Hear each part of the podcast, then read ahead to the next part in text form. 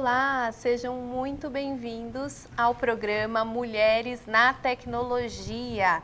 Hoje estamos aqui um pouquinho diferente, né, um pouquinho mais protegidas ainda com as face shields aqui que nós produzimos e com convidadas mais do que especiais em comemoração ao Dia Internacional da Mulher. Então, hoje, dia 8 de março, eu não poderia deixar de trazer aqui mulheres que de fato representam né, uma grande parte aí das brasileiras, mulheres que empreendem, mulheres que trabalham, mulheres que têm múltiplas funções. Então, rapidamente aqui, eu já quero agradecer a nossa querida Renata Mendes, que está aqui conosco na mesa. Ela é professora aqui na ETEC de Barueri e também coordenadora pedagógica da ETEC Prefeito Brás Pascoalim. Renata, boa tarde, seja muito bem-vinda. Boa tarde, eu que agradeço o convite. Obrigada. Imagina. É, eu também gostaria de apresentar para vocês a Eveline, que é empresária, Eveline Andrade, ela é empresária e fundadora da. Eu sempre, nunca falo com o sotaque que deve. De Verri. Falei certo? Uhum. Eveline, dá boa tarde aí para o nosso público. Boa tarde. Não se preocupa, que ao vivo é assim mesmo, a gente não liga. Já fiz uma arte, se eu não fizer assim, gente, não sou eu.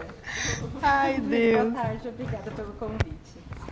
É, também estamos aqui com a Maitê. Maitê, eu preciso de ajuda para falar seu sobrenome.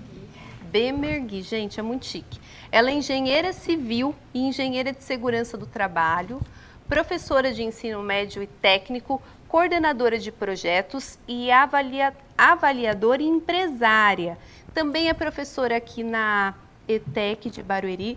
Maite, seja muito bem-vinda, muito obrigada de estar aqui conosco. Boa tarde, muito obrigada pelo convite. E por último, e não muito menos importante, ela que tem um nome lindo, eu preciso dizer, François, Françoise, Françoise Diniz. Ela também é professora na ETEC de Barueri, empresária e coordenadora do curso técnico em segurança do trabalho na ETEC Anhanguera. Seja muito bem-vinda. Obrigada, obrigada, gente, pelo convite.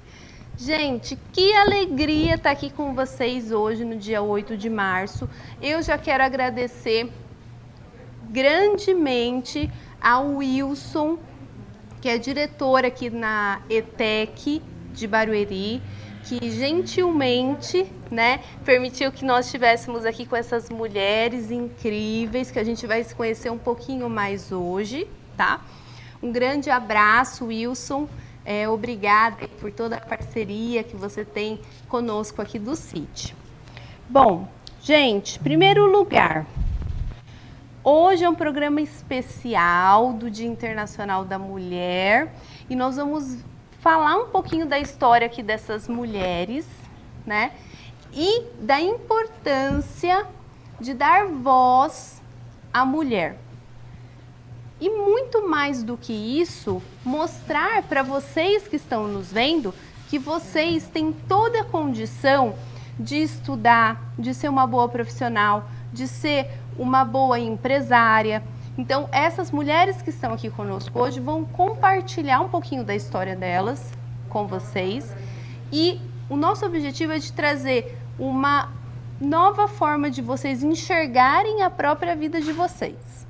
Bom, eu já queria fazer uma, um, uma ação aqui, um desafio com as nossas convidadas, é, para que nós mandemos essa live para cinco mulheres, para elas nos assistirem. Aí pode ser homem também, tá?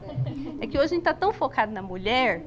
E, gente, deixa eu falar aqui também com o nosso Instagram. Enquanto vocês vão fazendo isso, pessoal do Instagram aí do City, vocês que estão aí acompanhando a transmissão, a transmissão daqui a pouquinho a gente vai encerrar. Então, você que está no nosso Instagram, já corre lá para o YouTube, TV Inovação Barueri, e já vai preparando as perguntas aqui para as nossas convidadas. de hoje, que vocês já conheceram um pouquinho, que nós vamos conhecer um pouquinho mais a fundo. Eu também já vou fazer o desafio daqui a pouquinho, tá? Bom, eu queria dizer aqui um dado antes de nós entrarmos aqui no, no, nos assuntos de hoje. Apenas 25% das mulheres no Brasil atuam na área de tecnologia. Então, promover a igualdade e desmistificar que a mulher não pode ou ela não vai se sentir à vontade num ambiente muito masculino, é isso que nós queremos fazer aqui com o programa, tá? Despertar você que está aí do outro lado. Bom, e aí, deu certo? Deu. eu já vou fazer meu desafio daqui a pouquinho. Ó, é, eu queria começar com a minha querida Maitê. Maitê, você tem quantos anos? 28. Gente, uma carinha de novinha. Maitê, fala pra gente um pouquinho da sua história, do seu início, como que você se tornou quem você é hoje, uma engenheira civil, uma engenheira de segurança do trabalho. Conta um pouquinho da sua história para a audiência. Para cá. Isso. Bom, boa tarde, gente. Muito obrigada pelo convite novamente. É, a minha história, eu acho que ela tem uma palavra que chama mudança. E ela começa assim, lá no interior do Pará. Então, eu sou paraense, né? Do calypso, do açaí, do tucupi, de tudo isso. E eu saí com 13 anos da minha cidade que chama Oriximiná, que é onde minha família mora, para cursar o ensino médio em Santarém, né, no Pará, também no Pará, que na minha cidade não tinha. E aí cursei o ensino médio e novamente outra mudança para fazer a faculdade de engenharia civil que não tinha também em Santarém. Aí fui para Belém, capital. E aí em 2014 eu me formei em engenharia civil, né? Naquela época, hoje acho que já está mais mesclado, mas era 40 homens para 10 mulheres na turma. Então, né, Nossa. já era assim bem bem bacana. É, eu venho de uma família bem grande, assim, eu tenho acho que 27 primos só pela minha família materna. E maioria homem também, mas enfim. É, e aí depois, em 2014, eu me formei e recebi, um, ingressei na especialização em Engenharia de Segurança do Trabalho na USP, né, aqui em São Paulo. E também no mesmo ano eu recebi uma proposta de emprego. E aí, novamente, mais uma mudança, né? Tinha 21 anos, aí vamos, vamos para São Paulo, vamos. E aí foi onde também conheci meu marido. Em 2016 eu terminei a pós e me mudei para Barueri. Outra mudança, mudava, morava em São Paulo capital e vim para Barueri. E aí, é, em 2017, surgiu a oportunidade da docência na ETEC. Então, eu já atuava na área de engenharia civil, de segurança, e, e aí comecei na docência. E em 2018 casei, também é um fato marcante, né, na vida de qualquer mulher. em 2019, por um hobby, assim, como se a gente não fizesse, né, outras coisas, eu e meu marido a gente resolveu abrir uma hamburgueria delivery, né, por um hobby de cozinha. E aí, dois, e seguimos. Então, 2020 anos de pandemia, desafio também tanto na área de docência, quanto na área de civil, quanto na área de segurança, né? E com a hamburgueria e tudo mais. E hoje, assim, eu sou muito realizada, sou mãe de pet, tenho uma gatinha, sou professora, sou engenheira, sou dona de casa, que eu acho que isso é muito legal também. Inclusive, assim, hoje, na hora que eu tava falando, meu marido falou assim, por que, que você põe dona de casa? Eu também não te ajudo? Mas eu falo, mas a mulher, ela precisa desmistificar o que é ser dona de casa. E acho muito legal ele também ter essa consciência de, eu te ajudo. Porque acho que isso é também um casamento, uma relação, né? E a gente é a se ajudar. E essa é um pouquinho da minha história. Eu não sei se eu vou mudar daqui a seis meses, mas então aí, mudança é sempre bem-vinda. Boa. É, gente, então vocês aí já estão conhecendo um pouquinho mais da, da Maitê, já vou mandando as perguntas aí, que eu já estou aqui de olho, tá? Que a gente vai interagir bastante aqui com as convidadas. Eu também queria pedir. Ah, e outra coisa, já fiz meu desafio, viu? Enquanto ela estava contando aqui, estava prestando atenção na história, mas também já mandei aqui para cinco pessoas aqui dos meus contatos. Bom, Renata, e como que foi a tua história? Como que você chegou hoje até o, local onde você se encontra coordenadora, professora. Como foi um pouquinho da sua trajetória? Tá, boa tarde. Boa tarde a todos novamente. Bom, eu é, sou de São Paulo, né? Eu sou de Guarulhos. Então eu não tive tantas mudanças como a Maitê. é, eu me formei em ensino médio, mas eu me formei em ensino, ensino médio técnico, né? Contabilidade. E na, na época é, fiz estágio em rede bancária, é, tive um escritório de contabilidade com minha mãe, e aí depois eu ingressei na sequência na faculdade de administração, porque eu já conhecia um pouquinho de ciências contábeis, então eu achei que fazendo a faculdade de administração ele ia me dar um leque maior né, de oportunidades. É, iniciei então a, a, minha faculdade, né, bacharelado em administração. É, comecei a atuar em, em, como estagiária também em algumas empresas na área de recursos humanos.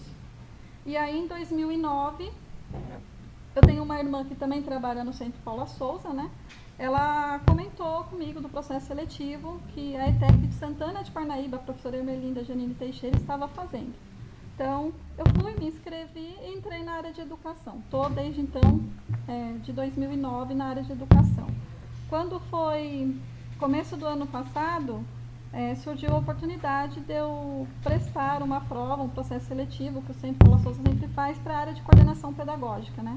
Como eu sempre atuei nessa área de recursos humanos, eu gosto muito de trabalhar com pessoas, independente se são alunos, se são professores. Né? E aí, no comecinho do ano passado, um dia antes de iniciar a pandemia, eu iniciei minha trajetória como coordenadora pedagógica. Então, hoje eu sou professora na ITEC de Barueri, na ITEC de Santana e coordenadora pedagógica na ITEC de Jandira também. Sou mãe, sou separada, né? Tive um período de casamento, sou separada hoje, então moro eu e minhas duas filhas, também sou um pouco dona de casa, né? É, concordo com o que a, a Maite falou, porque hoje é, quem me ajuda são as minhas filhas, e eu acho importante essa questão da, das mulheres terem essa consciência, né? Que nós não fomos criadas somente para ficar dentro de casa, cuidar de filho, né? Nós podemos fazer muito mais coisas, nós somos capazes, com certeza. E essa é a minha. Ah, lindo, lindo. Gente, ó, eu tô recebendo aqui uma interação aqui no... Hoje vocês viram que eu tô conectada, né? Mulheres na tecnologia... Eu tinha até mais um tablet ali que está guardado. É, então, eu estou aqui em várias redes. Gente, vocês conhecem o Reginaldo Moreira? É o diretor da ETEC. o Reginaldo está interagindo aqui bastante conosco. O Reginaldo, muito obrigado. Seja bem-vindo aqui ao nosso programa, tá? E ele disse aqui, está prestigiando aqui as guerreiras, né, DETEC Bartolomeu da Silva. Eu falei para Eveline que nós somos as únicas que ainda não fizeram a ETEC, né? Que eu fiz FIEV, TB, mas tudo bem. Gente, e eu já aproveitando aqui o gancho, é, tá chegando aqui várias notificações. Obrigada aí pela participação de vocês, tá? Daqui a pouquinho eu já vou fazer as perguntas. Aproveitando aqui o gancho, eu já queria que a Eveline contasse um pouquinho da história dela, para vocês. Como que surgiu essa questão da Eveline empresária? Você acha que você já tinha o dom lá na infância? Conta um pouquinho aí para a audiência, vê. É, eu acho que esse dom veio de infância, porque meu pai, quando eu tinha uns 5 anos, ele abriu uma papelaria e eu adorava ficar lá enchendo o saco dele, né? Porque eu não ajudava, eu só atrapalhava. Eu achava que eu estava trabalhando ali, me achando. Mas acho que essa essência de querer empreender veio muito da inspiração do que eu, eu vivi com meu pai, né? Quando, quando eu era criança. E quando eu tinha uns 14, 15 anos na escola, eu, eu queria, fazer, queria dinheiro, né? Para comprar minhas roupinhas, meus tênis de marca. Que é, é, as brusinhas, né? é, e, e queria comprar as minhas coisas, né? E aí eu comecei a fazer colares, fazer cintos e vender para as minhas amigas, né? Eu achava aquilo sensacional. Eu achava, achava demais, assim, elas se arrumando com as coisas que eu fazia, né? com os acessórios que eu produzia. E, e aí, quando cheguei mais na fase adulta, né, quando eu te, estava lá com os meus 18 anos, eu fui fazer um curso de gestão empresarial e me encantei com aquilo, porque ali eu tive um, um pouquinho do viés de tudo, né, de, do, de como funciona uma empresa. Depois eu migrei para a área de recursos humanos, fui estudar, fiz faculdade de recursos humanos, trabalhei na área alguns anos, mas eu sempre tive comigo aquela coisa de querer empreender. Né? Eu gostava da área de recursos humanos, mas não estava realizada. Eu queria, queria ter algo em que eu pudesse é, entender todas, todas as nuances, né? todas as faces né, de uma empresa. E em 2015 recebi o convite de uma amiga, minha sócia, né, para empreender, para entrar para o ramo de, de semijoias, né? Ela já, ela já empreendia, não, em 2013, se eu não me engano, foi. Em 2013 ela me convidou, eu não pude, naquele momento, não, não fazia sentido para mim, aí ela começou sozinha, aí em 2015 eu comecei a empreender junto com ela e a gente fundou, nós fundamos a, a Diverri. Né? E, então, essa, acho que essa essência de empreender vem desde criança ainda. Não entendia de nada direito, já queria sair fazendo as coisas aí. Gente, eu falei para ver. Falei, você precisa arrumar uma foto ou recuperar uma dessas joias que você fazia quando era criança. Porque para você colocar na história da empresa, que a empresa começou lá atrás, né, quando ela nem imaginava. Então, olha como é importante a gente incentivar, que às vezes as pessoas acham, ah, a criança está brincando, né, gente? A criança, é, dependendo da brincadeira dela, está se desenvolvendo, né? Então é super importante incentivar esse tipo de coisa que hoje se transformou na profissão dela e vocês estão vendo aí que ela tá linda, que toda de dourado, né? Toda de verri, óbvio, né? Da, da marca dela. E Bê, muito obrigada aqui por compartilhar a sua história. Depois ela ainda vai contar um pouquinho mais da empresa dela aqui para nós. Mas eu também queria que. Ah, deixa eu só seguir aqui. Antes de eu seguir, chegou aqui uma. Gente, pera lá. Vocês viram que eu tô até perdida. Aqui tá tendo tanta interação aqui no YouTube. Obrigado, pessoal, pela participação de vocês. É... Tem gente perguntando qual que é a hamburgueria da Maitê. Fica aqui em Barueri, Maitê? Fica, não? chama Blend Burgers. Legal, Eu vou no, no chat depois. Legal, legal. A Maísa Marconi, a Maísa Marcomini, ela participou de um reality show que eu já trouxe vários participantes aqui da La Casa Digital. Um beijo para você, Maísa e já está convidada também para vir aqui no Mulheres na Tecnologia, viu? É, Isabel Santos, grandes mulheres e professoras. Vocês conhecem a dona Isabel? Capitã Nascimento. a Mary, Mary, um abraço. Muito obrigada por estar aqui conosco nesse dia tão especial. Gente, a força das mulheres aqui no YouTube, hein? É, Gente, deixa eu seguir aqui que eu fiquei até emocionada com essas interações. Bom, Fran. Fran, ela é da área mais esportiva, né, Fran? Sim. É, conta um pouquinho para nós da sua história. Sim, obrigada pelo convite. Um beijo, Maísa, querida amiga. Um beijo, Reginaldo Moreira. Um beijo a todos que estão assistindo. Obrigada pela interação. Obrigada por compartilhar aqui, nos prestigiar nesse dia tão especial. É, bom, a Fran Soazi, do Nascimento Diniz, tem 33 anos. Ela é do Rio Grande do Norte, Natal, interior lá, da, das roças da vida. Foi trazida aos 4 anos de idade. Já perdeu bem o sotaque, né? É, tem uma misturada. Às vezes eu falo porque, depende, se Oxi. estiver brava, aí sai um oxente. é porque assim, eu vim com 4 anos de idade, né? Então, tem, aí depois eu voltei um pouquinho, mas enfim. É, então, estou aqui desde os 4 anos de idade, né? Hoje eu sou casada há 11 anos e moro em Cajamar.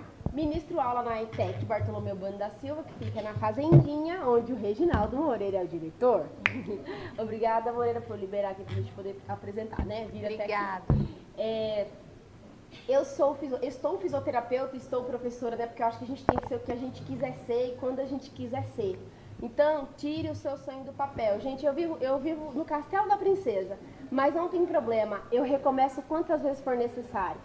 Eu estava jogando futebol, porque eu sempre joguei, de, sempre joguei futebol, adoro o esporte que eu amo, de paixão, sempre joguei, desde os 9 anos. Então, eu, conhe... eu estou na ETEC hoje, ministrando aula. Deixa eu falar uma coisa pra vocês, network é tudo, viu, gente? E faz direito seu papel também. É, eu, eu tava lá jogando futebol e meu técnico falou assim, viu, Fran, tá rolando um, tá rolando um processo seletivo, o que, que você acha? Aí eu fui como quem não quer nada. Porque quando você vai com muita sede, geralmente dá um branquinho, né? Quando você vai meio, meio sem, tanto, sem tanta pressão, as coisas fluem naturalmente. Verdade. E aí eu fui passando nos processos, fui passando no processo e eu tenho família de professor. E eu sou a única da área da saúde, né? Então eu fui nessa briga aí de, de resistir. E fui passando, fui passando, fui me apaixonando e já era, não saio nunca mais. Adoro o que eu faço. Hoje estou na coordenação, mas ministro aula de primeiros socorros, né? Esse ano de 2020, para mim foi um dos melhores anos da minha vida, porque me trouxe uma evolução espiritual gigantesca. Espiritual, profissional, né? Saber me posicionar, uma ativação de identidade gigante, porque eu não sabia quem eu era. Hoje eu sei quem eu sou. Então, né, é, isso aí tem todo um processo. E a gente tem que ter um pouco de paciência, porque é cada um do teu ritmo, mas É. você precisa de alguém para poder te ativar.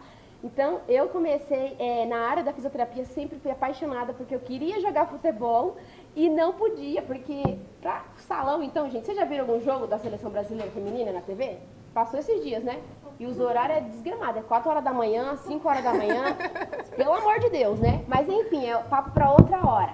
E aí, para ter sucesso nessa área, você tem que ir para fora do Brasil. Como eu nunca tive intenção, porque eu sou moro ali do ladinho da minha mãe, então não rola para mim. Aí eu falei assim, então eu vou cuidar de atleta. É tanto que eu tenho um espaço também aqui no Alphaville, depois quem quiser conhecer, pode ir, que eu atendo aqui no Alphaville, é Alameda Rio Negro. Depois a gente fala mais desses, desses contatos.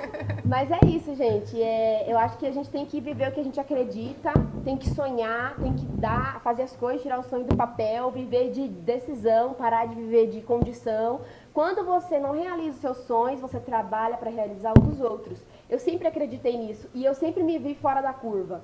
Não mais especial e nem menos, mas diferente. Então isso que me faz ser uma pessoa talvez um pouco agitada, mas que sabe muito bem o que está fazendo. É, e eu acho que tem que motivar, tem que ativar quem está do seu lado. Não dá para ficar triste. Eu não admito ninguém ficar triste do meu lado. Não admito. Fran, você fala tão bem. E olha, eu vou te falar, eu me identifiquei muito com a sua fala. Por quê? Porque o ano passado eu também vivi algo similar a você. Eu, por mais que é, você acha que você já se encontrou, existem momentos na nossa vida que tem uma virada de chave que você fala, peraí, agora que eu percebi isso, não acredito. E o ano passado foi isso para mim também Foi. ativação, entender quem eu era, me posicionar e avançar. Eu virei outra pessoa. Tem gente que me conhece e fala: quem é você? Quem é você? Eu acho uma Érica, coisa muito legal essa- que, que a Fran falou. Ai, tô esquecendo do microfone. Essa coisa que você tá falando é muito louco, porque assim, galera, tá vendo aí a pandemia ter um pico de novo, né? Eu tive a oportunidade de trabalhar no hospital de campanha da minha cidade por seis meses. Eu saí porque eu tenho uma clínica também de fisioterapia na cidade de Cajamar. A pessoa faz tudo. e aí eu não conseguia dar conta das duas coisas. E também tinha as aulas, a coordenação, enfim. É muita coisa. É, você tem uma chance todos os dias. Poxa vida, né? Então faz disso um dia melhor. Então, assim, a experiência também de perder um neném, eu perdi um neném em novembro, né? Eu tive um aborto. E assim, por quê, por quê, por quê, por quê? Depois você entende qual é a, a razão das coisas na tua vida. E não questiona, não. Só vive aquele propósito, que é o melhor que você vai fazer. E eu acho uma coisa muito legal que ela trouxe, assim, a gente fez também, a gente faz muita palestra, você sabe que ela gosta de falar, né? Então, ela me manda áudio de cinco minutos e fala assim, amanhã. Então tá bom. E aí ela trouxe a seguinte reflexão que eu achei muito legal. Que você precisa parar, mas o mundo ele não para pra você. E ele não para pra ninguém. É. Então a gente tem que parar com isso de que nós somos insubstituíveis. Eu posso ser insubstituível, acho, pra minha mãe e pro meu pai. Mas no ramo empresarial, se você não batalhar por você, amanhã tem outro no seu lugar. E nós, mulheres, nós temos a questão da gestação. A gente sabe que existe isso. E se tu, tá tudo bem se você precisar de um tempo pra você chorar, pra você respirar, pra você sorrir. Mas não esqueça que o mundo ele não para, mas você precisa parar, senão a gente vai ficar doido. Acho que isso é bem, bem bacana. Maitê, e aproveitando que você está falando aí, eu queria que você dissesse para o pessoal que está em casa, como é ser uma mulher na engenharia? Porque assim como na tecnologia, é um ramo extremamente masculino. Você já começou falando um pouquinho como que era na faculdade, mas conta É. aí pro pessoal. Eu acho que hoje, eu acho que tem dois termos. Assim, eu formei, né, em 2014. Até você perguntou a minha idade, eu falei, ah, mas você tem uma cara de novinha. Eu falo, gente, mas eu já, né. É, e assim, eu acho que naquela época é, era, né, predominantemente masculino. Hoje ainda é um pouco, mas as mulheres elas estão dominando. Eu acho que na engenharia a palavra assim para mulher é muito resiliência. Eu, eu acho que eu trago isso. É muito fácil falar, estava até comentando com elas antes da entrevista. Eu acho que é muito fácil falar que é um desafio. Um desafio é todo dia. Um desafio é levantar da minha cama quando tá frio, quando tá. Boa. né? Imagina assim. Isso é um desafio, né? Desafio é tomar uma coisa sem açúcar. Não consigo também, tô louco por doce. E aí, assim, né, a resiliência é você se adaptar e você enfrentar o preconceito. Eu acho que isso a mulher na engenharia, especialmente na construção civil, que a gente sabe que é predominantemente masculino, predominantemente com várias faixas etárias, faixas etárias de uma época que a mulher ela não era bem vista no mercado de trabalho e faixas etárias hoje como esses jovens que a gente tem aqui que respeitam, aprenderam a respeitar o valor da mulher. E aí eu acho que quando você aprende a ser resiliente, você se adapta às situações e você também é uma forma de você combater o preconceito. Eu acho, assim, essa é a minha visão. Então, eu, por exemplo, o povo até ri às vezes, eu tenho um capacete cor de rosa, já fui para obra com capacete cor de rosa, uma época eu ganhei uma bota que tinha uma flor. Por quê? Porque essa sou eu, assim, não adianta você tentar é, se encaixar num padrão que não é você. Se encaixe num padrão sendo você e mostre que você é capaz. Senão é exatamente o que a Fran falou. Você vai realizar o sonho dos outros e não o seu. Então, mesmo que você não, não- você não seja uma empreendedora nata, você não tenha o seu negócio próprio, você trabalhe para os outros, mas faça daquilo o seu mundo também, né? Assim, quando veio o home office, eu falo que a gente separava os ambientes, a empresa, a obra, o trabalho, a, a casa. Hoje é tudo um só. Teve uma época do home office que eu falei, eu tô me sentindo um móvel aqui da minha casa. Então, eu vou deixar esse móvel bonito, né? Vou me cuidar, vou fazer terapia, enfim. Eu acho que isso é você, é a resiliência. Eu acho que isso é bem E importante. também, né, Maite, isso é você ativar, a- faz parte de ativar a sua identidade. Porque não adianta você querer chegar lá na obra se passando por alguém que você não é, que é um homem. Né? Exatamente. Prende o cabelo, põe uma bota. Não, gente, eu sou mulher, eu tenho habilidade, eu tenho a capacidade, eu estou aqui e eu vou usar meu capacete rosa, pronto, acabou. Exatamente. Deveria- Gente, ó, tô adorando aqui conversar com vocês. Deixa eu ver aqui, Lilian Paulucci tá aqui conosco no YouTube. É, tá dando parabéns. Vocês conhecem a Lilian? Gente, pessoal aqui é tudo de casa, né? Já são todos conhecidos. A Débora Siqueira, o Vinícius Santos. É, muito obrigada aqui pela participação de vocês. Hoje, ah, professor Giovanni Salvini. Parabéns, meninas. A força está com vocês. E nós homens estamos junto nessa, juntos nessa luta. Gente, adorei, adorei aqui. Eu já vou continuar lendo aqui, interagindo com vocês, tá? É, bom, a Maitê falou sobre desafio, né? Sobre momentos difíceis e sobre resiliência. É, eu costumo dizer que a situação adversa ela vem para todo mundo, para o rico, para o pobre, para aquele que tem é, um estudo mais avançado, aquele que não sabe nem ler, vem de toda forma. Porém, tudo vai depender como você lida com essa situação e como você converte uma situação difícil para algo que vai te impulsionar a subir. Por exemplo, a Fran falou de uma situação bem difícil que aconteceu com ela. Eu também passei por isso. Fico até arrepiar só de falar. Só não posso me emocionar. Eu também tive dois abortos, uma situação bem complicada, porque a mulher tem toda essa questão, e às vezes as pessoas não entendem, né? Porque, ah, mas você não pode fazer isso. E você, quando está numa gravidez de alto risco, que nem foi o meu, hoje eu tenho a minha ursinha, né? Que é a minha terceira gestação.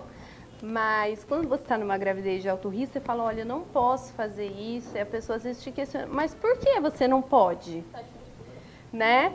Gente, eu não podia nem usar salto, né? Aqui quem, quem é mulher sabe, quando você está numa situação dessa, você precisa se resguardar. E aí, uma coisa que eu aprendi, Fran, foi assim, eu não poderia transferir para o outro algo que era minha responsabilidade, que era cuidar do meu bebê. Então, se as pessoas não entendiam, era um problema delas. Mas eu ia fazer aquilo que era melhor para minha filha, independente de, né? Então, aqui a gente está dando alguns exemplos de situações que ocorreram e eu tinha dificuldade de falar nisso, dessa situação. E quanto mais eu falo, mais eu sou curada a cada dia. Né? Então, isso é muito importante, às vezes, você também externar as coisas e não ficar guardando tudo que isso faz mal, isso gera doença. Gente, ó, eu falo muito também, né? Eu tenho que me controlar um pouco. Porque aqui nós temos as nossas estrelas aqui para brilhar. Ó, o que, que eu queria perguntar para vocês?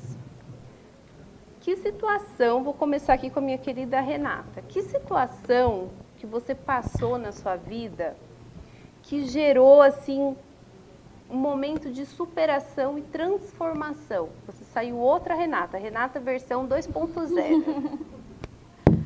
Olha, eu acho assim, é... quando eu iniciei na, na área de recursos humanos, depois de um certo tempo, eu trabalhava numa empresa, foi o meu primeiro emprego fixo, né? E eu trabalhava na parte de RH administrativo. Aí ali no meio eu acabei sofrendo um acidente de trabalho quando eu voltei, eles me tiraram do, do lugar que eu estava e me colocaram para trabalhar numa operação onde eu tinha mais de 100 homens trabalhando numa logística. Nossa. Né? Por três turnos. Então você tinha o turno da manhã, o turno da tarde e o turno da noite, né? Que eles entravam um certo horário e saíam no outro dia seguinte. Então, assim, para conseguir a confiança e mostrar que eu estava ali para ajudar, foi um pouco difícil. É, demorou um tempo, né, até eles entenderem que eu estava ali para ajudar, para no que fosse preciso, que eles poderiam conversar comigo, que eles poderiam é, buscar ajuda.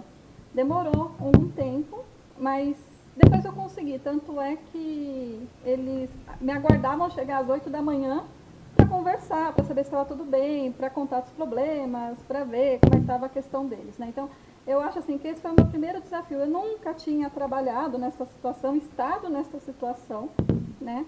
E ainda era uma área logística, então assim, tinha mulheres trabalhando, mas era durante o dia, trabalhava na parte de controle de nota fiscal, né? Mas na operação em si, eu não tinha, né? Então foi um pouco complicado. Foi ali que eu mudei a minha forma de pensar, eu tentei mudar e consegui a amizade de todos eles, né? Consegui fazer com que eles me me aceitassem ali.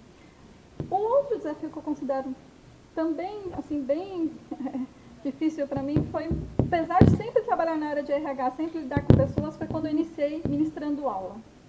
O primeiro dia de aula para mim foi o pavor, né? Porque assim, eu entrei numa sala de aula para ministrar aula para o curso de logística, onde também numa sala você tem 10, 15 mulheres e aí é todos aqueles homens assim mais altos que você, né? Esse tamanho todo, né? Entrei na sala, assim, um monte de gente sentada assim nas cadeiras, né? 40 alunos. Você entra, você faz assim, né? Aí você dá um passinho para trás. Você respira e fala assim, vou ou não vou, né? Aí chegou a minha coordenadora atrás e falou, o que, que foi? Eu falei assim, quis assim, né? Assim, você tá com problema, né? Com vergonha? Eu falei, é, porque eles estão pensando que eu sou aluna, né? Alguma coisa nesse sentido. Vou com você. Aí ela foi, me apresentou, falou com a turma. Aí, assim, a partir desse momento, eu vi que eu conseguiria fazer tudo. Que para mim não existe obstáculo, que nós somos capazes, né? E aí, a partir dali, eu me apaixonei mais ainda pela área de educação, porque eu falo que eu caí de paraquedas mesmo. Eu, sempre trabalhei na área de RH, só que eu não me via ministrando aula. Eu dava treinamentos, mas ministrando aula nunca. E a partir daquele momento eu me apaixonei, comecei a estudar, a sempre estar por dentro de todos os assuntos em relação à minha área para cada vez mais incentivar as pessoas a, a buscar o conhecimento, né, principalmente mulheres, e mostrar que nós somos capazes sim, que nós conseguimos. Então, esses foram os meus dois grandes desafios. Agora, o da sala de aula eu considero pior do que o outro ainda. Gente, achei alguma coisa aqui que nós estamos juntas, que eu também sou professora, na FIEB, né? Na verdade, deixei um pouquinho por conta da, da minha filha pequena, agora que ela vai fazer dois anos. E eu trabalhava aqui, saía direto, ia para a FIEB dar aula até 11 da noite. Falei, gente, não dá, com bebezinho não vai dar. Aí eu deixei um pouquinho, mas eu sei como, como é, que todo mundo acha, não, professor é desinibido, né? É um desafio da aula. Olha, adorei, adorei o seu depoimento. E eu já queria pedir para Maitê contar também uma situação aí desafiadora. Já estou até imaginando não, ela com capacete verdade, rosa. Eu acho, não, na verdade, não, capacete rosa. Para mim, são duas situações. Assim, eu sempre fui muito independente, muito, assim, muito, de tipo, quando eu era criança, assim, os amiguinhos mexiam nas minhas coisas, uma vez eu empurrei o amiguinho na areia, porque mexia nas minhas coisas, e não gostava. Então, uma situação pra mim, assim, de, de desafio, né, foi morar junto. Morar junto foi um negócio assim que eu falei, ou vai ou não vai, né? Porque o meu marido, ele é gente diferente, né? Lógico, também. Imagina, uma pessoa igual a mim não ia dar certo nunca. E aí, é, isso foi um grande desafio. E, e, morar junto, longe de tudo, porque assim, quando eu morava no Pará, é, em Santarém, em Belém, eu podia ver meus pais, minha família mais vezes no ano. E quando eu vim para São Paulo, hoje eu vejo eles uma vez, duas vezes por ano no máximo. Isso foi um desafio. Foi bom e foi ruim, assim. Foi bom porque eu falo assim, às vezes quando a gente vem de uma cidade muito pequena, a gente nunca é conhecido pelo nosso nome. É sempre filho de fulano, essas coisas todas. E aqui em São Paulo, eu falo que a gente é só mais um no meio da multidão. E isso, pra mim, foi muito bom, assim, porque, que nem eu falo, o desafio pra mim é levantar da minha cama e crescer, amadurecer, ter experiência, que é você e você. E graças a Deus conheci meu marido, que era namorado na época, e também tive muito esse apoio. E por outro lado foi a escola, a docência. Porque assim, vim de uma obra, vim de um lugar que tem muito homem, legal, eu já tinha passado por isso na faculdade, então não é uma coisa que me atinge muito. Mas a docência, assim, eu lembro que eu fui fazer, a Fran tava na minha banca da docência, então assim, e aí cheguei lá, tinha duas pessoas. Um era o Reginaldo Moreira, com olhão azul, me perguntando assim, e aí, o que você vai fazer no seu primeiro dia? Eu falei, gente, não sei, não sei. E aí eu cheguei na sala, com essa minha carinha de jovem, e eles vão falar assim, nossa, é aluna nova, senta aqui comigo. Eu falei assim, pronto. O que eu já tinha preparado, tipo, ali desmoronou. Construiu. Você tem que respirar. Então, assim, isso é, acho que foi dois grandes momentos. Por quê? Porque eu falo assim, quem é professor, gente, eu até vou comentar aqui que eu vi uma, uma entrevista com aquele professor que tá no Big Brother, que ele falou assim, gente, ele tá no paraíso, porque quem enfrenta uma sala com 40 adolescentes, o que que é, né? Então, assim, eu acho que isso é legal, você se sentir que os alunos, eles precisam de você, né? Às vezes, a gente sabe que tem muitas realidades, e tem, a gente sabe que tem hoje, depois da pandemia, a gente sabe que tem muitos alunos que precisam que o professor, ele seja mais que o professor, e acho que isso é assim, um grande momento para mim de aprendizado depois né, de morar junto. Morar junto foi bem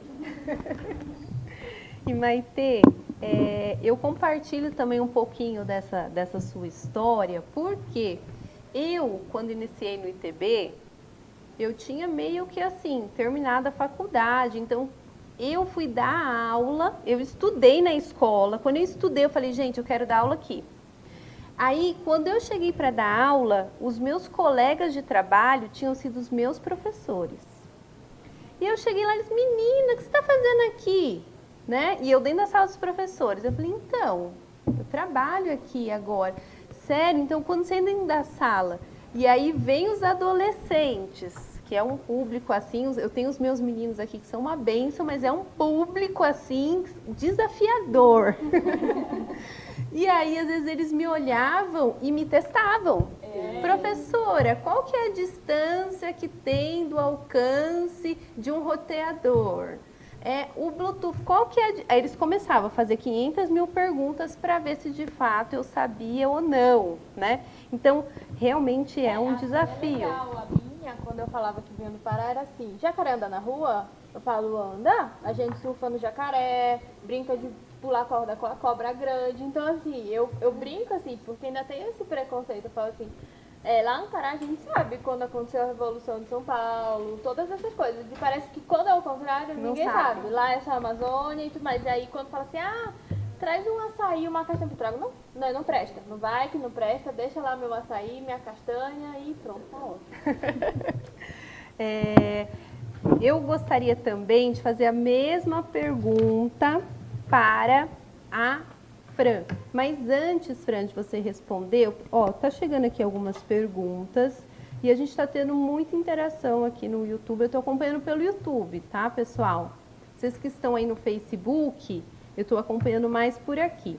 Ó, eu, a gente tem aqui a Débora Siqueira, é, parabéns meninas.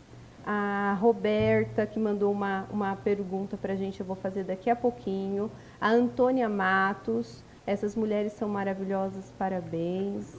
A Lidiane, Lidianes Denis, parabéns a essas mulheres inteligentes. Aí, hashtag Fran, Françoise. Bom, Fran, aproveitando o gancho aqui da nossa querida Lidiane, que mandou os parabéns aqui, conta aí para o pessoal alguma situação que você passou e como que você superou. Estava aqui caçando qual que eu ia falar, gente. São muitas, São né? Tantas. Mas é, eu queria dar um beijo aqui para minha mãe. Mãe, te amo. É, que assim, minha mãe, ela sem saber nada de empoderamento, só por, por ousadia mesmo, mulher retada, raiz, ela, me, ela criou uma pessoa, gente, que assim, pra, não tremo na base não. Então assim, minha mãe, o que acontecia comigo? Desde criança, primeiro episódio, eu sou, eu vim pra cá com 4 anos, então, nordestina com muito sotaque, 1,52, né, naquela época era piquitiquita. E chamando Françoise. Só encontrei cinco na minha vida, encontrei bastante até. E, e assim, muito preconceito, igual a Maite falou. Então, eu chegava e falava assim, mãe, não vou mais pra essa escola. Aí ela, por quê, filho? Estão falando que eu sou nordestina. Ela, mas você é. Aí eu falei, mas estão me xingando. Eu demorei pra entender. Aí eu, eu sou, né, mãe? Ela falou, é lindo, lá tem praia, vem aqui pra te mostrar as fotos. Aí mostrava, tava mesmo. Aí eu chegava na escola toda folgada, empoderada. Aí depois eu chegava de novo, mãe, ela, o que é, minha filha? Eu, tô falando que eu sou professora, meu nome é feio. Aí ela, o que, que é isso? Seu nome é lindo, seu nome é de uma atriz, professora Tom, vem aqui na França, tem um monte, é lindo, é maravilhoso, eu vi no filme. Aí eu falei, aham. Aí toda empoderada chegava na escola de novo. Então a minha mãe, ela me pegava assim no braço, olhava no meu olho e falava assim, você é a minha filha e ninguém vai dizer o contrário disso. E você é maravilhosa e ponto final. Então, assim, e esse trabalhar da minha mãe, desde novinha, me deixou muito segura, muito dona de mim, muito independente. Trabalho desde os 13 anos, então eu sou muito dona de mim. E isso faz com que a gente é, sofra menos, porque eu levo pouca coisa para casa, só que eu não consigo resolver mesmo. Se eu conseguir, ninguém nem sabe. Aqui é o filtro, bate e já volta. Isso não faz de mim uma pessoa arrogante nem grossa, muito pelo contrário. Adoro gente, sou muito carinhosa, mas que eu sei resolver minhas coisas. E o outro fato foi de ter trabalhado no hospital agora na, opa, na época da pandemia, onde eh, não é minha área de atuação, eu sempre fiz pós, minhas pós todas que eu fiz, sempre foi na área de esporte, sempre foi em reabilitação, adoro um joelhinho, adoro um bracinho, a coluninha. E aí parou, eu tive que fechar meu consultório, meu consultório fechou, porque mesmo que foi serviços essenciais, os pacientes não queriam ir, agora é diferente nesse novo pico. Eles não queriam ir, então eu tive que fechar, fechei por três meses. E a escola foi para o remoto, então eu tive que aprender a dar aula no remoto. Para mim, a dificuldade ficar aqui parada olhando para a câmera. Eu gosto de me mexer, de sair, de andar, sair correndo. Então, para mim foi um desafio gigantesco. E aí, estar no hospital, que não era minha área de atuação, foi um desafio muito maravilhoso. E eu pude ver o quanto eu sou sortuda, o quanto nós somos né? Só ativou mais do que a gente já sabia. Esse desafio foi maravilhoso, porque levou num pico assim gigantesco. E o preconceito que veio, um desafio que eu tive que vencer, é que existe uma divisão entre as áreas. Por exemplo, ah, você não é da respiratória, Fran, você é da ortopedia. Poxa, se eu sei anatomia, biomecânica e fisiologia, eu trabalho com qualquer coisa que é do corpo humano, porque eu sei anatomia. Então ninguém vai me dizer o contrário também. Pode não ser o meu dia a dia, mas eu vou aprender. Então eu saí de lá porque eu, meu consultório voltou a funcionar, os pacientes voltaram, eu tive que voltar. Por isso que eu saí do hospital, mas foi uma área maravilhosa. E porque como eu tenho muito sonho de ser mãe, eu ainda ser, é, para mim não trabalhar à noite é melhor, porque daí eu vou conseguir cuidar melhor, mandar dos meus horários, né, ser mais independente, ter liberdade geográfica, financeira, liberdade de tempo, que é isso para mim que é sucesso. Não adianta. Se você é escravo do seu negócio, não adianta para mim, não tem sucesso. Se você tem que estar tá lá para ele rodar. Eu tô aqui e ele tá lá, ó. Pau tá quebrando. Tem duas filhas, a recepcionista, os pacientes tá tudo certo. E a Fran tá aqui. Então, para mim, isso é sucesso. Entendeu? Amei, amei. E Vê, fala pra gente também uma, uma situação desafiadora que você passou na sua vida e como você superou. Não vejo a minha lembrança mais recente foi o, a pandemia, né? O ano passado. Quando anunciaram vamos fechar tudo, não vai, ninguém vai sair para trabalhar, ninguém vai fazer nada, vamos todo mundo ficar em casa, eu falei, ferrou. Porque a, a DVI, ela, eu, nós, vendemos, nós temos site, mas o nosso maior faturamento até o ano passado era na revenda. Então, acho que vamos contar em 70% do, do meu faturamento era na revenda. As vendedoras, né? As vendedoras que vão ali no corpo a corpo, no corpo a corpo, levam um produto físico para as clientes, né? Vai na casa da cliente levar, né? Para elas provarem, verem o um produto. Esse era o nosso maior faturamento. E aí, quando veio a pandemia, eu falei, meu, e agora? o que, que vai acontecer? O que eu faço? Fiquei, acho que uns três dias ali só assistindo TV, entendendo o que estava acontecendo, como que seria os, os, qual, qual, seria o cenário né, nos próximos dias. Aí eu falei, bom, não, não vamos desesperar, porque o nosso site está no ar. Agora o desafio vai ser trazer toda aquela galera, né, aquela a mulherada que gosta de comprar ali no físico para o digital. Né? Nós tem exatamente trazer para o online.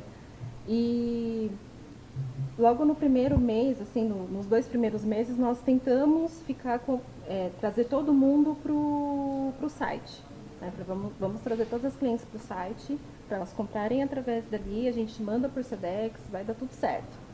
Só que eu percebi que, tem, que existe uma resistência ainda das pessoas de comprarem pela internet, né? Tem gente que não confia, tem gente que prefere falar com alguém ali. A pessoa também às vezes quer experimentar, quer tem experimentar, isso, né? quer, ver, quer ver a peça com mais detalhes. Aí foi onde nós partimos para o WhatsApp. E, e, aí, e aí o desafio foi, meu, qual detalhe que a cliente quer? Né? E aí, gente, a gente fez de tudo. A gente fez live, eu provava as peças, eu fazia vídeo chamada com o cliente, fazia de tudo. Mas deu certo. Foi onde desenrolou. Ô, B, e isso que eu acho inteligente. Por quê? O que, que ela fez? Ela falou assim, não, eu tenho minha, minha loja lá online e acabou. As pessoas vão entrar no site vão comprar. Não, ela buscou formas de trazer um diferencial nesse momento, que as pessoas também estavam um pouco perdidas, e usou algo que já existe, que é o WhatsApp, que é o Instagram, e fez um novo serviço ali de prestação ali no corpo a corpo com o pessoal, né? Continua, Bê. E, e esse foi o, foi o, acho que foi o momento mais desafiador. E aí virou uma chavinha pra, gente, pra mim, né? Naquele momento. Falei, eu conversando com a minha sócia, né? Com a Diana, eu falei, Diana, acho que a, a pandemia, por mais que tenha sido um momento muito difícil de diversas formas para muita gente, que impactou todo mundo, né? Uhum. É, isso trouxe pra gente a, é uma, uma, uma lição, que a gente nunca pode depender de um meio de faturamento só. A gente tem que depender, não pode, não pode colocar todos os ovos na, na mesma cesta, né? Porque se aquela cestinha cair, o que acontece? E isso é fato, né? A gente vê muitas lojas por aí que fecharam, infelizmente, né? E, e, e nesse meio tempo foi a corrida de todo mundo para online. A nossa sorte é que a gente já estava ali. Né? E essa foi a grande a grande sacada desse momento de, de dificuldade né, que a gente teve. E, e, e, eu fico pensando agora cada vez mais, o que, aonde mais eu posso estar, né? Para não ficar só com esses cinco meios de faturamento. o que Boa. mais eu posso criar? Aonde mais eu posso estar? Né? Porque, como ela falou, é, é, é poder estar aqui, mas a coisa rolando, né? Lá sem, não dependendo de mim o tempo todo. Né? A coisa tem, tem que continuar rolando. E acho que isso é para tudo. E com essa questão do digital, né? É, as pessoas têm que entender que o digital te dá crescimento exponencial, porque você alcança uma quantidade absurda de pessoas. Com as suas vendedoras lá no corpo a corpo, elas têm um, um, âmbito ali geográfico que elas vão atender. Ah, eu vou atender esse bairro, eu vou atender é, esse Exato. outro bairro. Agora você se consegue exponencializar no digital, aí o seu crescimento. Exatamente. E foi esse um, um dos principais motivos que a gente já quis partir logo para o digital, quando nós é, abrimos a Diverri. Eu trabalhei um, por um tempo, é, acho que uns 6, 7 anos, numa empresa de acessórios e eu, era, eu fiz um pouco de tudo e lá eu era atendente do saque. Né? Eu atendia todas as clientes. Só que essa, essa marca não trabalha com, com site, ela tem lojas físicas. E eu recebia muita pergunta de clientes: é, Ah, tem revendedora? Não, não tinha. Tem site para poder comprar? Porque aqui na minha cidade não tem essa loja. Eu, não, não tinha. Foi aí onde eu fui tirando essa sacada. Eu falei, é, o negócio é ter um, ter um meio para poder vender para todos os lugares. Né? E, e, deu super certo. Foi, e na pandemia foi... você ainda conseguiu evoluir. Sim, foi o nosso melhor ano. A Diverri tem cinco anos no mercado e, o, e 2020 foi o melhor ano para gente. Gente, olha, que alegria, que felicidade ver pessoas assim batalhadoras como a V, que pega uma situação ruim e usa essa situação, igual a gente estava falando aqui, de mola para subir e ir mais, mais alto ainda, né? Não é que seja fácil, mas ela está mostrando que é possível, né? Ela poderia falar assim, não, agora ferrou, vou ter que fechar a empresa, vou ter que fazer outra coisa, porque não tenho mais a minha principal renda, mas não. Ela foi, buscou uma nova solução. Gente, deixa eu começar a fazer as perguntas que vocês podem não acreditar, mas falta só 10 minutos. Ó, eu vou fazer uma pergunta aqui e aí você, vocês vão. Quem se sentir à vontade responde, tá? É da Alana Monteiro. Obrigada, Alana, pela pergunta. Diz assim: primeiramente, um feliz dia das mulheres.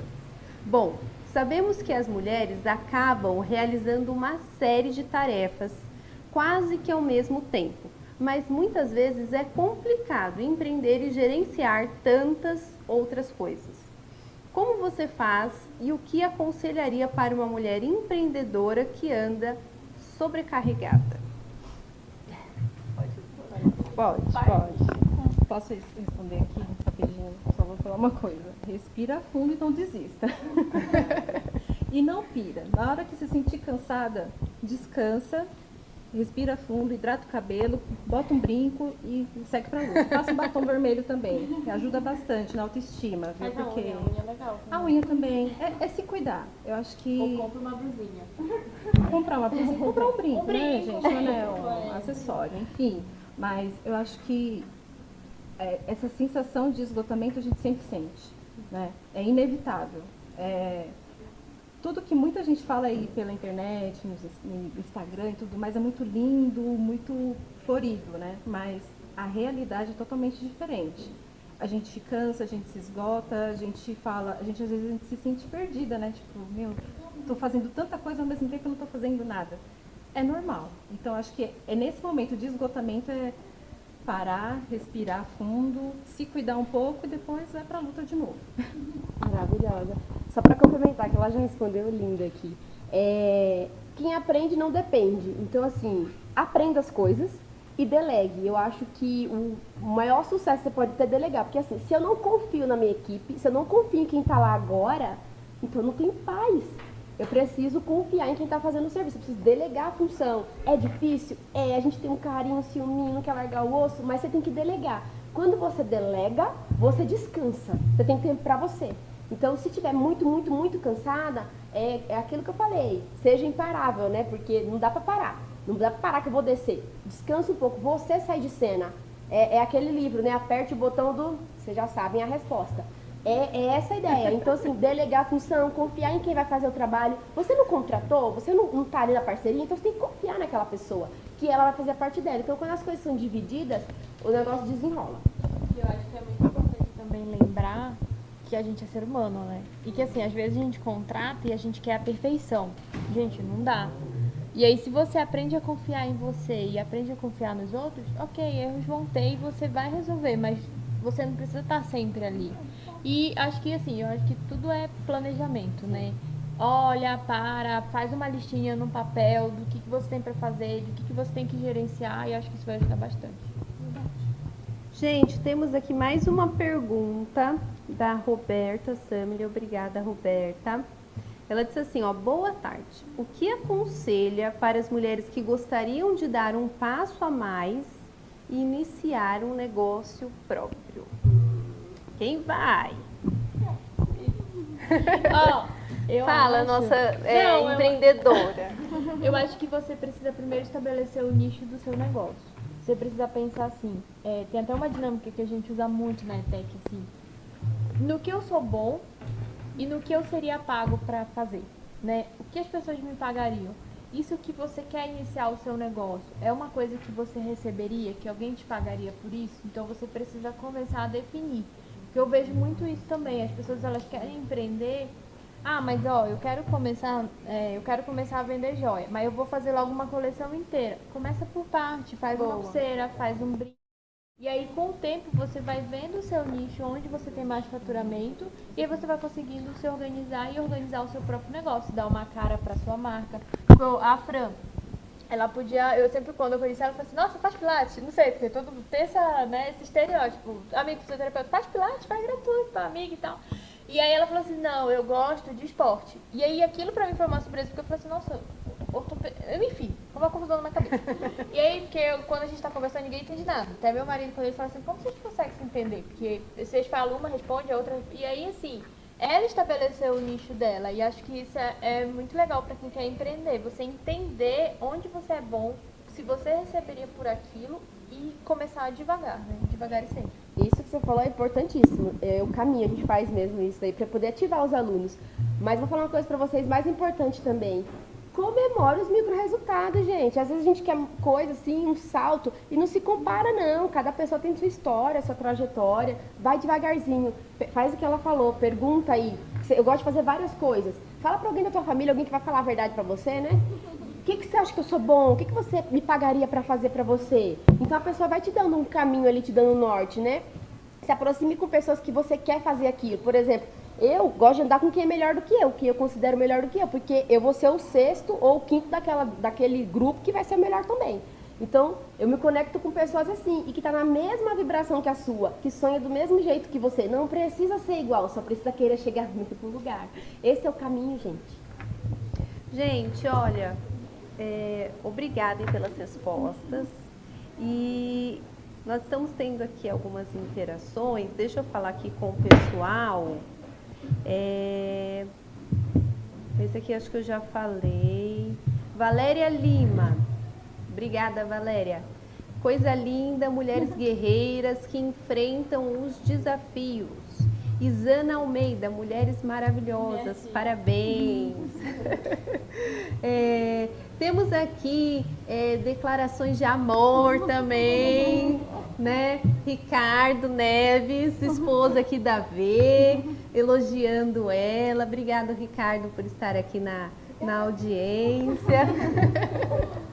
Ai, gente, tá tendo de tudo aqui nesse programa especial do Mulheres na Tecnologia. Vocês viram que aqui a gente não tem esse negócio de protocolo, que é uma coisa que eu aprendi o ano passado é que eu sou livre, né? Então, é, aqui a gente está fazendo uma coisa tranquila, suave, vocês dando depoimentos de vocês com assim muita simplicidade, mas de uma forma extremamente valorosa, né, para as pessoas que estão nos vendo. Eu já quero aproveitar aqui que a gente ganhou um presente aqui no sítio, aqui do nosso secretário, dando Feliz Dia das Mulheres. Obrigada, secretária, pelo, por lembrar de nós, né, nos presentear nesse dia. Nosso secretário Jonatas Randall, aqui do sítio. A Lidiane, a Lidiane Denis nos, manda, nos mandou aqui também uma pergunta.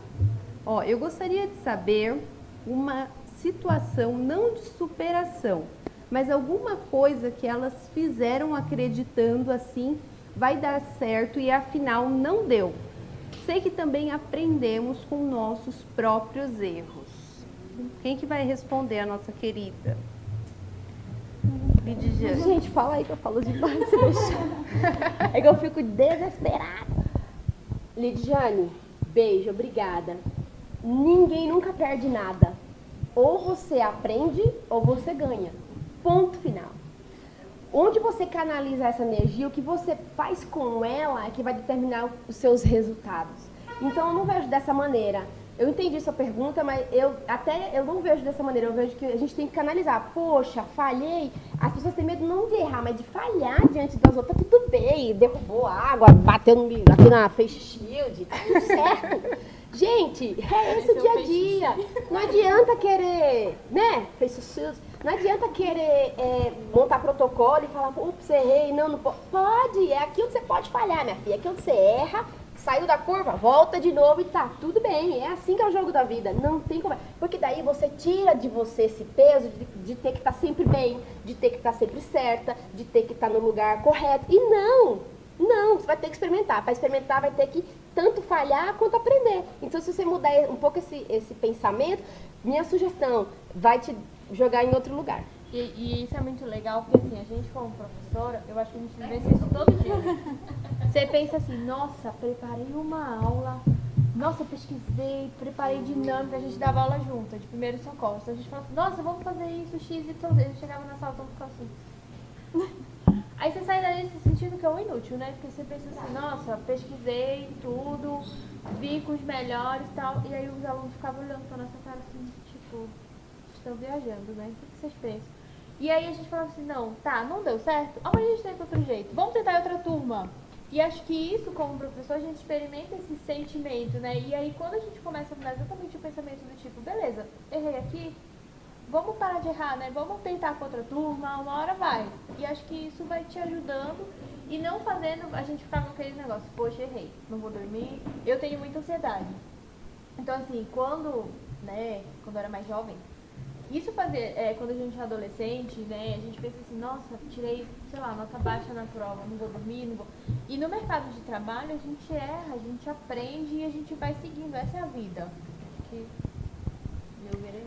Olha, gente, vou falar uma coisa para vocês. Estou é, muito feliz aqui com o depoimento de vocês, porque o que vocês passaram aqui é, é algo para despertar quem está lá do outro lado. Então é isso que eu também procuro fazer. E essa questão da pessoa colocar um peso, né? Não, porque eu tenho que ser perfeito, não, porque se não deu certo, então eu fui um fracasso. E não, quem geralmente tem essas questões é quem é extremamente perfeccionista. Aí fica se cobrando, deixando aquele peso. Então já vai desbloqueando isso aí de você, tá? Querida Lidiane Denis, muito obrigada pela sua pergunta. Gente, nosso tempo está mega estourado.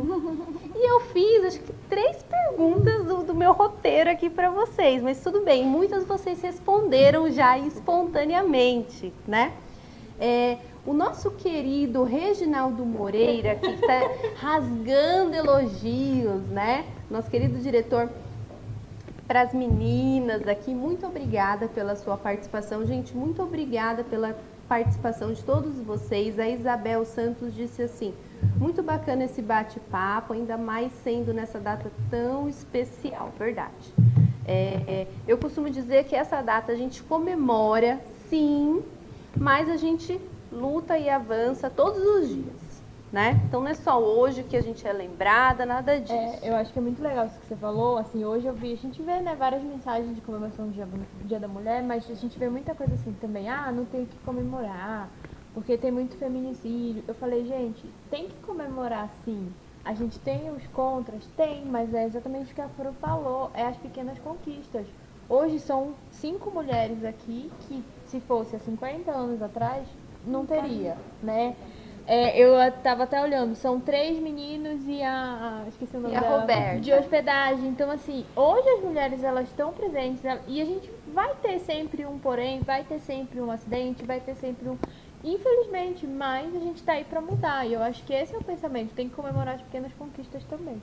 Bom, os micro resultados, né? Uhum. Bom, eu, eu, tenho essa mesma visão que você, viu? Inclusive os meninos que eu trouxe aqui, é, que é a Ana Cláudia Lima, é, a Maísa que interagiu aqui conosco, o Vini Pietro, todos participaram daquele reality show do La Casa Digital do Pablo Marçal, que tem essa visão mesmo de desbloquear as pessoas para elas avançarem. Gente, pessoal que já deu 500 mil sinais para mim, que o nosso tempo já acabou. já teve vários sinais. É, eu quero agradecer muito você que ficou aqui conosco. Hoje foi muito especial esse bate-papo. Espero que para vocês também. Quero agradecer a Renata, a Françoise, que eu, a gente tem que falar com a boca cheia, que é o um nome lindo que sua mãe te deu. A Maitê, a Eveline. Gente, muito obrigada por vocês estarem aqui. Eu já queria pedir para que cada uma fizesse as suas considerações finais, começando com a minha linda Renata. Obrigada. Ops. Aí, ó. Tá tudo certo. é. Bom, eu, eu que agradeço, né? É, agradecimento somente a todos que estão falando aí pela internet. Beijo para Antônia Matos. Antônia foi minha aluna, gente. Ah, que linda. Eu não sou tão velha assim, tá? mas foi minha aluna. mas assim, é, eu acho que juntando tudo que nós falamos aqui, é o que nós temos que entender é, nós já passamos por várias situações. E nós vamos continuar passando. Só que se nós tivermos vontade de mudar a situação, nós também vamos conseguir mudar. Então, assim, nós somos capazes de estar em qualquer lugar que nós queremos, quisermos, né? Então, assim, não é porque eu sou da área de informática e de repente falam para mim que não é a minha área que eu não vou batalhar para trabalhar naquela área. Boa. Tá? Então, eu acho que nós somos capazes sim. Basta a gente querer, basta a gente correr atrás, porque o nosso sonho, com certeza, a gente vai conseguir alcançar. Né? Então, é, eu sei a questão do feminicídio aumentou, inclusive, mais nessa questão da pandemia, né? Infelizmente, a gente vê, fora a questão da pandemia, a gente vê esses outros casos também, né? Mas eu acho que a gente tem que é, pôr voz nisso, né? Tem que correr atrás dos nossos direitos, tem que falar, tem que gritar e tem que mostrar quem nós somos e para quem nós viemos. Né? Então, eu acho que é isso. Tá bom? Obrigada, Renata. Beijos a todos e muito obrigada pelo convite mais uma vez. Nossa querida Fran. Bom, obrigada, Érica. Você é uma fofa, deixa a gente super à vontade. Obrigada a todos que estão aqui. Não parem, façam esse negócio acontecer, chegar em mais pessoas. A mensagem já tem que, ser, tem que chegar, né?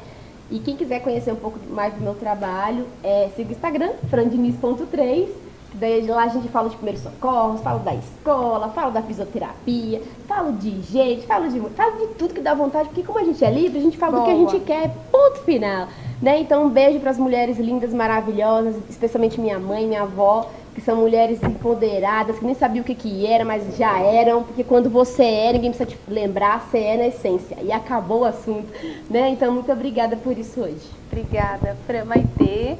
Bom, muito obrigada pela participação. Eu adorei estar aqui.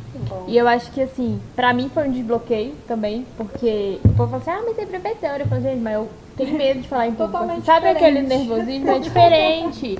e, assim, pra mim foi um desbloqueio e é uma coisa que eu tô trazendo. A pandemia também me trouxe isso, do tipo, em vez de falar assim, não, eu, posso, eu vou falar, vamos tentar.